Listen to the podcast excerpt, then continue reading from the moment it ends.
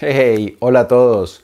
Hace unos meses hice un vídeo en el cual hablaba sobre mi experiencia después de meditar durante varios años. Pero resulta que el vídeo no salió muy bien. porque Para darle como más credibilidad fui hablando acerca de mi experiencia, pero la expresaba en términos científicos. Entonces decía, sabe la ciencia que cuando uno medita ocurre tal y tal otra cosa. Entonces pasó, quedó la cosa como un reporte científico y no como una experiencia íntima. Por fortuna están ustedes, especialmente Steven Castillo, que me hizo entrar en razón o que me hizo caer en cuenta del error y me dijo que él no quería saber qué era la meditación, sino cuál era mi experiencia. Y entonces este vídeo es para corregir ese error. Te voy a contar qué es lo que ha pasado en mí o conmigo durante los 10 años que he estado meditando. Y son cosas extraordinarias. Y si quieres saber las experiencias más profundas que ni siquiera gran parte de mi familia sabe, pues tendrás que ver este vídeo hasta el final, porque te contaré lo más íntimo de las experiencias que he vivido. Así que vamos a empezar ya mismo, pero antes déjame darte la bienvenida a las Notas del Aprendiz, el lugar que está dedicado a ti, a darte todas las ideas y todas las herramientas que necesitas para que te conviertas en tu más extraordinaria versión y para que de esta manera vivas la vida extraordinaria, la que siempre has soñado y la que naciste para vivir. Mi nombre es Pablo Arango y si esta es la primera vez en las notas del aprendiz, por favor, considera suscribirte para que no te pierdas ninguna de estas valiosísimas ideas. Bien, pues empezamos por el principio. ¿Por qué empecé yo a meditar? Pues resulta que estábamos en plena crisis del 2008, esa crisis financiera espantosa que ocurrió en el mundo.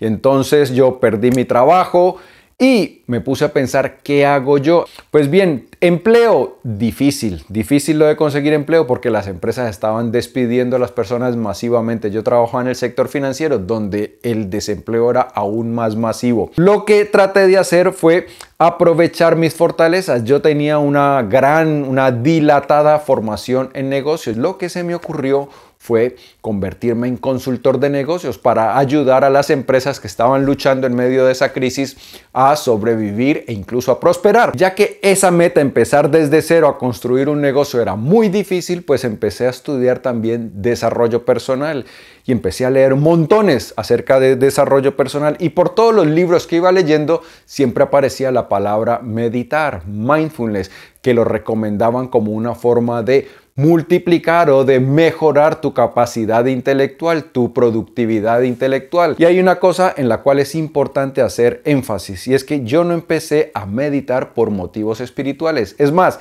en esa época, oiganlo bien, en esa época me consideraba yo ateo, una persona que no creía en nada y era un ateo bastante convencido y bastante vanidoso porque yo no entendía a la gente cómo creía todavía en esas historias que te están contando. Y eso que provengo de una familia bastante religiosa y estudié toda mi primaria y toda mi secundaria en un colegio religioso, pero en algún momento dije, estas historias para mí no tienen sentido y entonces yo no creo en esto y entonces era un orgulloso y vanidoso ateo.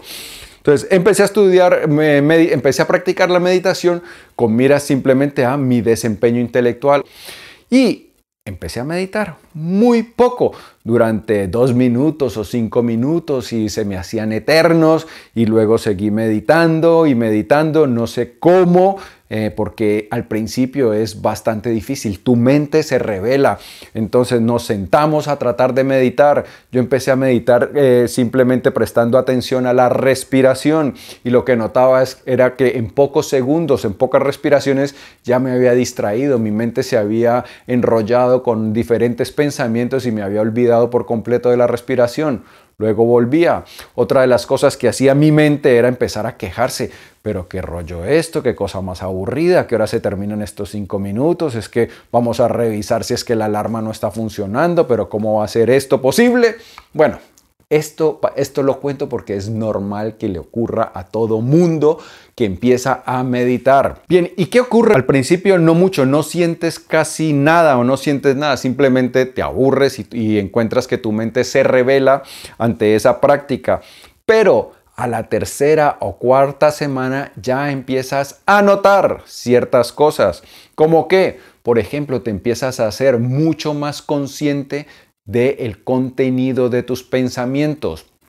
Una de las cosas que ocurre, que uno descubre en meditación, es que nuestros pensamientos ocurren por un lado y la parte que observa los pensamientos está por otro lado. Te pongo un ejemplo, digamos que hacia, la, hacia mi izquierda, que es esta tu derecha, hay unos asientos. Y entonces yo te digo, mira esos asientos y tú miras los asientos. Y luego te pregunto, ¿cuál de esos asientos eres tú? Y entonces tú, extrañado, me dirás, mm, no, ninguno de esos asientos. Y entonces te pregunto, ¿y quién eres tú? Pues el que observa los asientos. Pues bien, eso ocurre con la meditación. De eso es lo que nos vamos a dar cuenta, que el que piensa no es el mismo que escucha los pensamientos. Los pensamientos se piensan solos. Y nosotros, nuestro verdadero yo, es el que escucha los pensamientos. Pero esa realización, ese darse cuenta de eso, tarda un poco tiempo, así que no nos adelantemos. Sigamos por donde íbamos entonces. Eh, empecé yo a notar los pensamientos, la calidad de mis pensamientos. Y ese es el primer paso para la liberación, para ir cultivando un estado de bienestar mucho más duradero. Porque nos vamos a dar cuenta que nuestros pensamientos son bastante negativos. La calidad, el contenido de nuestra mente deja mucho que desear. No me acuerdo quién era el que decía que el autoconocimiento normalmente significa malas noticias, pero ese es el principio. Entonces, empezamos a darnos cuenta de nuestros pensamientos y vemos que hay pensamientos que la mayoría son egoístas, vanidosos. Nuestra mente está obsesionada con la opinión que tienen los demás de nosotros. Sí, ya sé que tú dices para afuera, no, a mí no me importa que lo que los demás piensen, yo actúo siempre por mi cuenta. Ah, el hecho de decir eso simplemente es también una postura que estamos adoptando ante eh, el mundo entero. Entonces nosotros tenemos un yo que es como el yo que mostramos al mundo, que es diferente del yo más íntimo, el con el que estamos en casa. Entonces nosotros vamos, lo que vamos descubriendo es que tenemos varios yo. Un yo que mostramos al mundo, un yo que es el más íntimo, el que conoce nuestras personas más cercanas, y hay otro yo que es un yo superior, pero no nos adelantemos, vamos para allá. Entonces, cuando empezamos a conocer el contenido de nuestra mente, entonces empezamos a realizar un proceso de autodescubrimiento. Pero no es solo autodescubrimiento, es el descubrimiento de la humanidad en general porque nosotros los seres humanos somos bastante parecidos. Es decir, digamos que todos tenemos las mismas características. ¿Qué es lo que nos, hacen, qué es lo que nos hace diferentes? Que en cada uno de nosotros esas características se expresan de manera diferente. Algunos son, son más generosos que otros, otros son un poco más asustadizos que el resto. Entonces, lo que cambia es la, el grado en el cual se expresan las cualidades humanas. Pero en general todos tenemos más o menos las mismas cualidades, hay como una naturaleza base. Entonces cuando nosotros empezamos a descubrirnos, empezamos también a descubrir la humanidad entera. Y ese conocimiento es extraordinariamente interesante, aunque también tengo que decirte que hay momentos de eh, un poco de miedo, un poco de preocupación, porque la naturaleza del ser humano también tiene un lado oscuro. Esto es algo que los psicólogos saben y nos lo han dicho, también lo saben, por ejemplo, los, escritores. Eh, Carl Jung habló de ese lado oscuro del ser humano como la sombra. Las sombras son todas esas cualidades o esas características de, eh, que hay en nuestro interior a las cuales no queremos prestarle atención a las cuales queremos, que, queremos tratar de ocultarlas, que ni siquiera nosotros eh, nos gusta reconocer que hay, es, que hay eso en nuestro interior, porque en nuestro interior hay codicia, hay violencia, hay lujuria, hay muchas otras características negativas, entonces no nos gusta ver ahí. Cuando empezamos a meditar y empezamos a ganar conocimiento acerca de lo que ocurre en nuestro interior, pues vamos a descubrir todas estas particularidades. Pero eso que en un principio nos puede preocupar e incluso asustar, también es una en la vía hacia la liberación y hacia lo que Carl Jung llamaba individuación.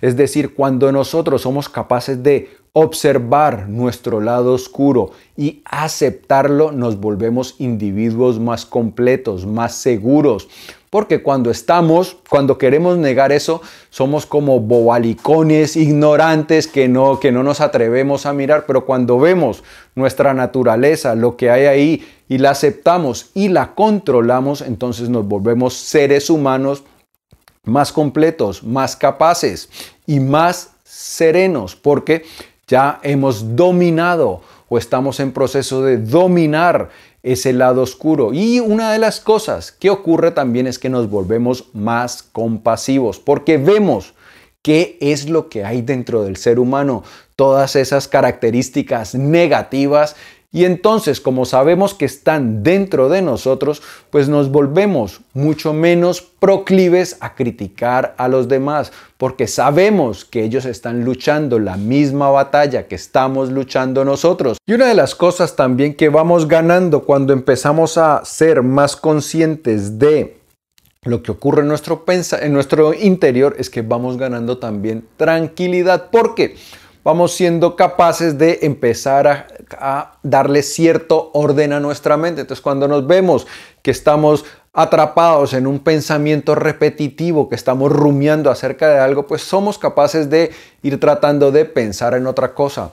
Algo también que vamos ganando es conocimiento, no solo del contenido de nuestra mente, sino también conectamos con nuestro cuerpo. Y nuestro cuerpo tiene una gran sabiduría. Nuestro cuerpo nos provee a veces de intuiciones. Cuando tenemos que tomar una decisión, nuestro cuerpo nos hace saber qué opina de eso, porque genera ciertas sensaciones que nos van llevando, por ejemplo, con la comida, con la bebida, cuando empezamos a prestar más atención a nuestro cuerpo, entonces nuestro cuerpo nos dice, eh, ya es suficiente de, comida, no necesitamos ese postre.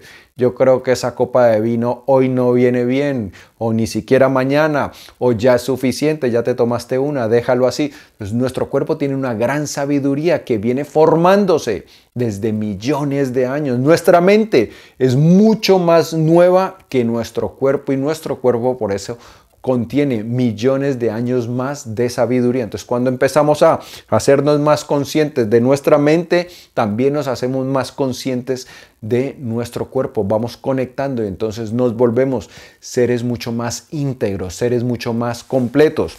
Y ahora vamos con uno de los momentos más importantes de mi vida. Al principio te conté que por un lado está quien escucha los pensamientos y por otro lado están los pensamientos. Y te dije también que los pensamientos se piensan solos, que uno no es el que piensa. Pues bien, yo empecé a leer acerca de meditación, el mindfulness y todas estas cosas y encontré esto, que los, los, escritores espirituales decían eso, que uno no es el que piensa, que los pensamientos se piensan solos. Y al principio yo decía, pero esta gente está loca. Pensaba, lo decía en mi mente, esta gente está loca. Si yo soy el que estoy pensando, ¿cómo me van a decir a mí que yo no soy el que pienso? Si yo soy el que estoy en este momentico coordinando todos mis pensamientos, yo estoy a cargo. Pues bien, resulta que cuanto más empiezas a conectar, llega un momento en que descubres que efectivamente tú no eres el que piensa los pensamientos los pensamientos emergen solos. ¿Y cuándo fue que descubrí o que me hice realmente consciente de aquello? Pues bien, una vez estaba sacando al perro y apareció en mi mente un pensamiento. Y entonces era un pensamiento como que alguien había hecho alguna cosa, pero realmente yo no creía que esa persona había hecho eso que estaba diciendo mi pensamiento. Y en ese momento fue que me di cuenta, claro, los pensamientos se piensan solos, aparecen de cualquier manera. Bueno, y esto después descubrí que también lo sabe la ciencia. La ciencia sabe que nuestros pensamientos emergen de nuestro subconsciente, se cree, y también sabemos que nuestros pensamientos no tienen ningún orden, no hay, son completamente aleatorios. Ahora estamos pensando de una canción, luego viene un recuerdo de hace 20 años, luego empezamos a preocuparnos por lo que puede ocurrir en 10 años, luego nos acordamos de una conversación con un compañero de trabajo y nos empezamos a enfadar porque nos parece que no nos habló bien. Entonces, nuestra mente es como un y los budistas le llaman la mente de mono porque va saltando de rama en rama. Nuestra mente va saltando de pensamiento en pensamiento, de tema en tema, sin ningún orden. La ciencia sabe que no hay orden en nuestra mente. Entonces, de eso me di cuenta. Y entonces, ese es uno de los momentos más importantes de mi vida porque ya sabes tú que no tienes que hacerle caso a tu mente, que tu mente dice disparates. Lo que pasa es que hasta antes de darnos cuenta de eso, de experimentar esto, nosotros le creemos todas las cosas que dice nuestra mente. Cuando nosotros ganamos perspectiva, sabemos que esos pensamientos no son nuestros, entonces ganamos también libertad y tranquilidad. Y por eso eh, ese ha sido uno de los momentos más importantes de mi vida. Y hay otra cosa que ocurre con la meditación. La meditación, te voy a contar una analogía. En la meditación nos dicen es como el siguiente ejemplo. Supongamos que hay una ventana y entonces yo te digo, por esa ventana, mira, mira a través de la ventana y quédate mirando a través de la ventana. Observa lo que hay detrás de la ventana y entonces tú empiezas a mirar a través de la ventana y miras y miras y miras y miras hasta que de un momento a otro descubres que en el vidrio está tu reflejo. Te descubres tú en la ventana y dices, ah, mira, ahí estoy yo. Pues bien, eso es lo que tratamos de hacer con la meditación, descubrir nuestro verdadero ser. Nos dicen, presta atención a la respiración y préstale atención y cuando te distraigas, vuelve otra vez a la respiración, vuelve otra vez a la respiración. Y resulta que cuando no tenemos pensamientos, sino que simplemente estamos prestando atención a nuestra respiración, lo que hacemos es con el tiempo descubrir al que está observando. Porque cuando se cierran los pensamientos, cuando ponemos toda nuestra atención en algo y estamos sin la distracción de los pensamientos, lo que queda es nuestro ser, nuestra verdadera esencia, que en ciencia le llaman conciencia, pero las tradiciones espirituales le han llamado el alma, el Atman, el Daimon, el espíritu o el Dios interior o simplemente Dios. Entonces, nos damos cuando estamos meditando y cuando hemos logrado ir avanzando y concentrarnos durante más tiempo en la respiración, llega un momento en que decimos, ah, este soy yo. Y entonces realmente conectamos con nuestra verdadera esencia. Y ese, claro que sí, es otro de los momentos más, más trascendentales de mi vida, porque ya Tú sabes quién eres tú, tú conectas con tu verdadera esencia y a partir de ahí la vida se empieza a transformar mucho más rápido. ¿Por qué?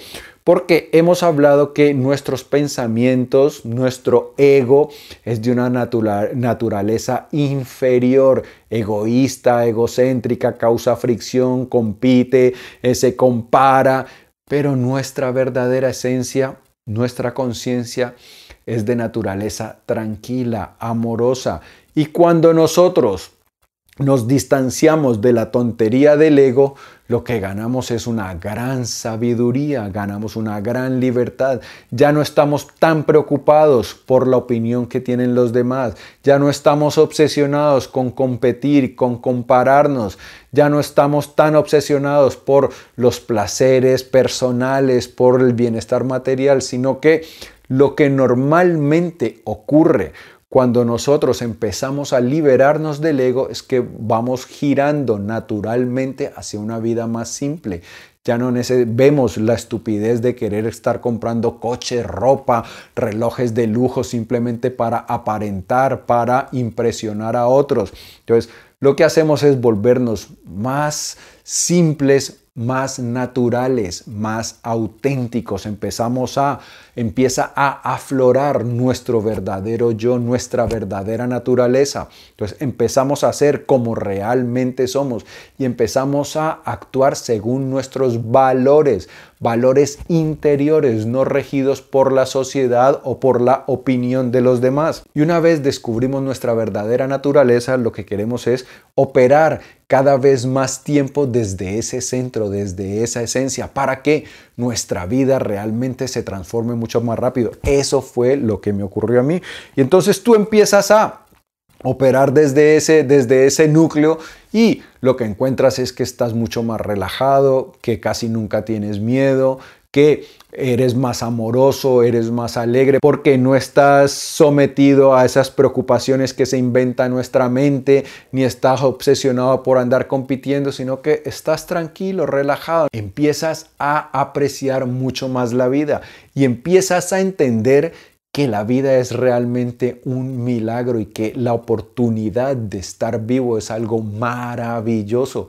Sales y empiezas a ver la naturaleza, las nubes, los pájaros, los árboles y te maravillas de la belleza cuando prestas atención, cuando no estás obsesionado con la mente, cuando no está cuando tu atención no está capturada por tus pensamientos, sino que empiezas a mirar lo que está ocurriendo, no solo en el exterior, sino también en tu interior, empiezas a maravillarte de lo hermosa que es la vida. Y entonces cada segundo de vida se convierte en algo precioso, en una experiencia extraordinaria. Incluso los momentos difíciles, cuando hay cosas que supuestamente no nos gustan, pues simplemente las observamos como una experiencia y tenemos curiosidad por ver qué es lo que está ocurriendo. Y cuando observamos las cosas que están ocurriendo, cosas que podríamos considerar como negativas, y cuando vemos las cosas negativas con curiosidad, resultan entretenidas, no resultan tan abrumadoras, sino que simplemente estamos observando qué es lo que ocurre. Y aquí vamos a hablar de algo más espiritual, un poco más trascendente. Empiezas tú a salir a la calle y miras la, la maravilla que es el universo, la realidad, y descubres que, o yo descubrí que miraba al cielo y lo veía diferente. El cielo me transmitía como una energía diferente y yo, ¿y esto qué es? Yo nunca había visto un cielo así. Cuando uno empieza a ganar profundidad espiritual, el cielo empieza a parecer diferente, pero no solo el cielo. Con el paso de los días, de las semanas, empecé a notar también que los árboles los veía diferentes. ¿Cómo diferentes? No los explicar. Hay algo también que nos dicen todos los maestros espirituales, es que para hablar de estas experiencias, cuando hablamos de estas experiencias, también lo que vamos a notar es que encontramos los límites del lenguaje. Las palabras son incapaces de describir perfectamente qué es lo que estamos viviendo o experimentando. Entonces, Notaba yo que el cielo parecía como si estuviera vivo, como si tuviera conciencia, por tratar de explicarme lo mejor que pueda. Pero luego empecé a ver que los árboles también tenían esa misma característica, que las montañas tenían esa misma característica. Y un día iba yo por la mañana paseando el perro como hago normalmente y frente a mí pasó un pájaro y el pájaro también lo noté raro, como con un aura, como con un realismo diferente. Me quedé mirándolo, pero no le di mayor importancia, simplemente me causó curiosidad ese pájaro que lo había visto de una forma diferente. Pues bien, seguí, entré a mi casa, luego despaché a mi hija hacia el cole, para el colegio y empecé a trabajar a media mañana Fui al supermercado porque necesitaba algo y salí otra vez con el perro. Por mi casa hay una cantidad de árboles y entonces salí como salgo siempre, observando la realidad, maravillado de la belleza del planeta y, de, y del mundo entero. Y entonces, cuando ya regresaba y estaba cerca de mi casa, lo que vi fue que una banda de pájaros, una bandada de pájaros pasó por encima de mi cabeza y todos los pájaros que vi tenían esa misma aura, esa misma, ese mismo aspecto diferente. Y en ese momento comprendí que estaba teniendo una, una experiencia trascendente, que estaba entrando en un nivel diferente de conciencia, algo que no lo hablan los místicos, pero que también la ciencia sabe que existe. Muchos son los psicólogos que se han dedicado a estudiar estas experiencias trascendentes. Entonces vi los pájaros y me quedé maravillado y empecé a llorar. Y empecé a llorar porque es una sensación abrumadora, es una sensación de paz, de amor. Entonces empecé a llorar ahí en medio de la calle porque estaba viendo esa maravilla.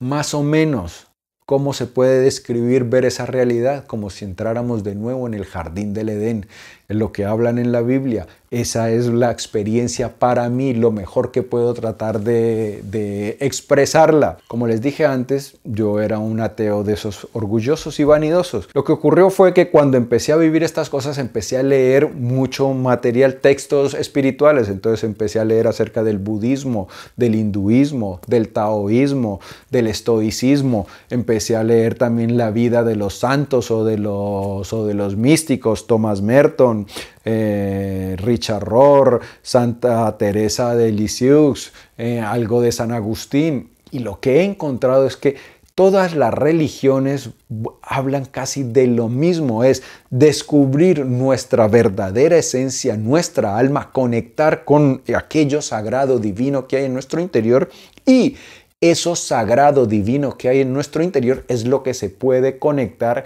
con lo sagrado divino que hay en el exterior. Y ese estado es el premio más grande que podemos alcanzar en la vida, es la experiencia más maravillosa que podemos alcanzar. Y por eso es que bien vale la pena darle la máxima prioridad a ese estado. Alcanzar ese estado es el máximo premio que nosotros podemos alcanzar. ¿Y qué es lo que ocurre cuando nosotros alcanzamos ese estado? Como nos hemos vuelto menos egoístas, menos, eh, menos críticos hacia los demás, más generosos, más amables, pues nosotros nos volvemos una fuerza positiva para el mundo.